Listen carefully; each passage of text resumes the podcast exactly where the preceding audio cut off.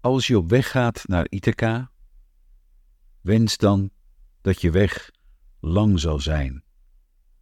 Vol avontuur, vol ontdekkingen. Lijstrigonen, cyclopen, een woedende Poseidon. Heb voor hen geen angst. Die zul je op je weg niet tegenkomen, zolang je denken verheven blijft. Zolang een verfijnde emotie je hart en lijf beroert.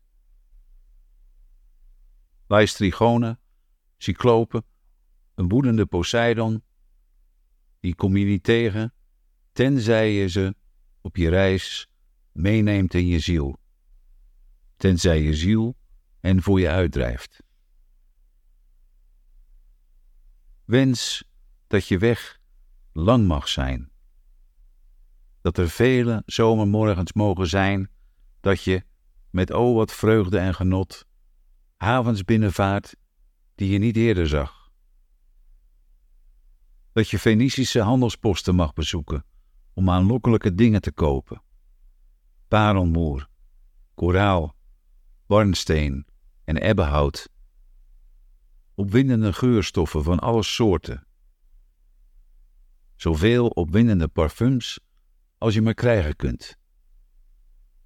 En dat je maar veel Egyptische steden mag bezoeken, om te leren en blijven leren van hun geleerden.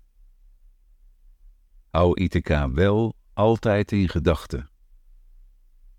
Daar aankomen is je lotsbestemming. Maar maak geen enkele haast op je reis. Het is beter dat die jaren duurt, zodat je oud bent tegen de tijd dat je het eiland bereikt. Rijk geworden door alles wat je onderweg verkreeg, zonder te verwachten dat Ithaca je rijk zou maken.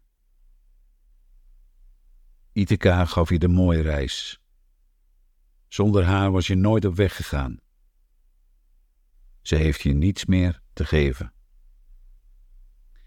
En als je haar dan maar povertjes vindt, Ithaca zal je niet hebben bedrogen.